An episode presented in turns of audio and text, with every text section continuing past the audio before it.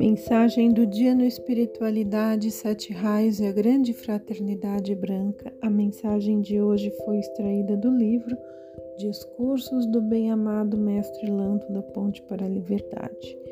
A vida é para cada indivíduo um derramamento de precipitação de partículas eletrônicas que fluem constantemente do coração de Deus.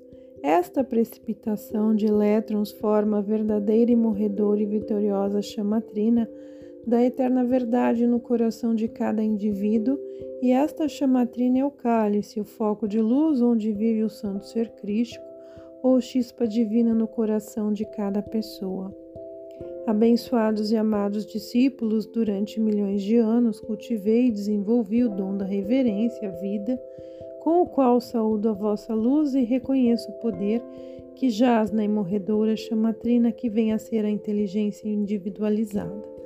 Não importa em que profundeza a alma se encontre aparentemente, nesta luz original jazem todas as virtudes divinas, dons e poder do universo, pois não podeis separar a vida de Deus. Deus e luz são um.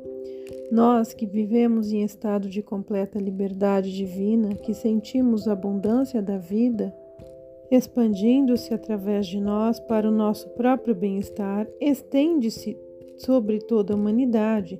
Sabemos que a mesma vida está presente nos corações pulsantes de todos os seres que pertencem a esta evolução e que a vida em si mesma não somente forma o processo de libertação, mas também a expansão da força precipitadora da perfeição neste mundo da forma. Não existe qualquer mestre ascensionado, nem ser cósmico, nem tampouco qualquer anjo ou discípulo, neste imenso universo que não venere a dádiva da vida, sabendo que ela é parte de grande causa primeva do universo.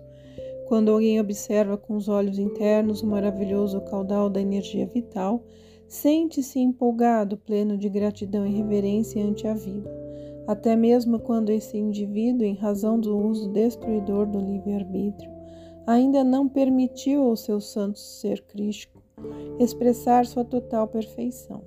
Os jardineiros e agricultores que no outono preparam a terra para a semeadura florir e dar frutos na primavera, e no verão ou em qualquer época do ano, conforme o clima, cultuam grande reverência e veneram a dádiva da vida que está presente nas sementes e nos bulbos, quando são colocados no coração da bem-amada Virgo, terra.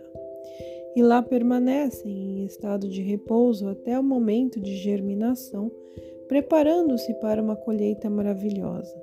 Isto é uma reverência que nós, como representantes da hierarquia espiritual da Terra, possuímos ante toda a vida, tanto a vida em nossos corações como a vida das massas, as quais não fazem ideia de nossa existência, não conhecem o nosso nome, nosso objetivo ou nossa tarefa. É nossa obrigação e responsabilidade dar aos humanos a sensação do poder e do bem que jazem na vida, os quais permitem seus corações pulsarem para que este poder, que é a força do Altíssimo Todo-Poderoso, os liberte. Liberai a força divina, permitir a carne vivificar-se, a mente iluminar-se e os sentidos trazer o equilíbrio perfeito, purificando o corpo etérico das recordações desarmônicas do passado. Quem fará tudo isso por vós? Somente a vida, minha vida qualificada com a reverência a toda a vida, assim como eu a expresso por meio de palavras e radiações e muita convicção.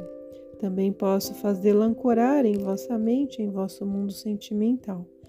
Minha vida que é dada por Deus auxilia a elevar a minha e a vossa energia vital. Por meio de nossas irradiações das esferas mais elevadas e de nossa aproximação, podemos convencer-vos de que em vossa própria vida está presente esta força ilimitada que pode transformar em vosso mundo aqui e agora toda imperfeição em perfeição.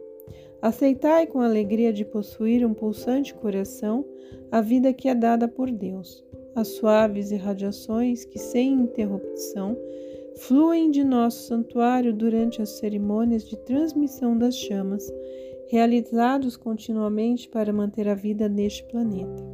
É a minha vida que Jesus usou e por meio dela superou a suposta morte, a vida que lucidificou seu corpo físico, esta vida que ele usou para realizar milagres, e até hoje ele continua sendo o grande exemplo para o correto uso da vida. Não existe outra vida que flua através de vós e fluir através de Jesus. Toda a vida é a mesma essência da causa primeva universal. Tudo é liberado de Deus, o Pai, a presença eu sou cósmica, esta vida é a graça divina, que foi dada para a individualização em vós, em mim em cada ser espiritual. O que foi, é e será no futuro, essa vida é muito preciosa. Supri-vos da fonte de toda a vida, não por meio de um esforço da vontade humana, mas enquanto obedeceis à orientação desta vida que é inteligente e capaz, enquanto permitis que ela se expanda em vós, enquanto agis corretamente em todos os diversos aspectos, mental, sentimental, etérico e físico, enquanto ainda usais um corpo carnal, é lamentável ver-se inúmeras pessoas sofrendo dores amargas devido às suas próprias criações humanas a ponto de não desejarem por mais tempo a dádiva divina da vida.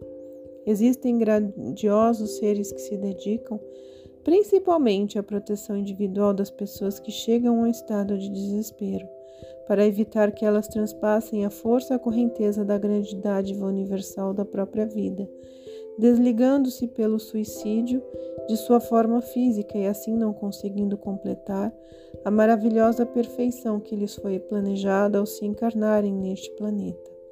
Elas terão de apresentar-se ante o Conselho Kármico para prestar uma declaração, penitenciar-se, pela sua recusa em aceitar a dádiva da vida, mantê-la e sustentá-la tanto como Deus, que criou cada um de nós, deseja a fim de servir em qualquer plano ou esfera para o qual nos capacitamos ali permanecendo para nossa evolução de acordo com o plano divino. Por um motivo muito especial, preferi permanecer em Royal Teton, em meus próprios invólucros. Tenho muita veneração pela vida e possuo grande confiança no seu poder e na sua força de vida, que são dados livremente através do discípulo e de forma construtiva restauram o corpo humano e agem corretamente em todas as atividades. Eu desejei conservar este sentimento na atmosfera da Terra e por isso fiquei aqui como patriarca deste grandioso santuário, fazendo parte da hierarquia atual. Desde 1958 atuo em meu nome neste templo da precipitação meu sucessor, o bem-amado Confúcio. Trabalhamos mutualmente, pois de seis em seis meses reúne-se o conselho kármico. Estamos sempre muito ocupados em saudar os visitantes que chegam a este santuário, todos os mestres ascensionados, os seres cósmicos e angélicos que trazem petições ao conselho kármico, estão presentes os amoráveis anjos das Escrituras. As salas abrem suas portas de par em par, de modo que possibilitam as pessoas que amam a luz trazerem suas petições. Aqueles que se sentam atraídos por outros projetos, que irão beneficiar a evolução da raça humana, poderão examiná-los e conferir com o conselho kármico.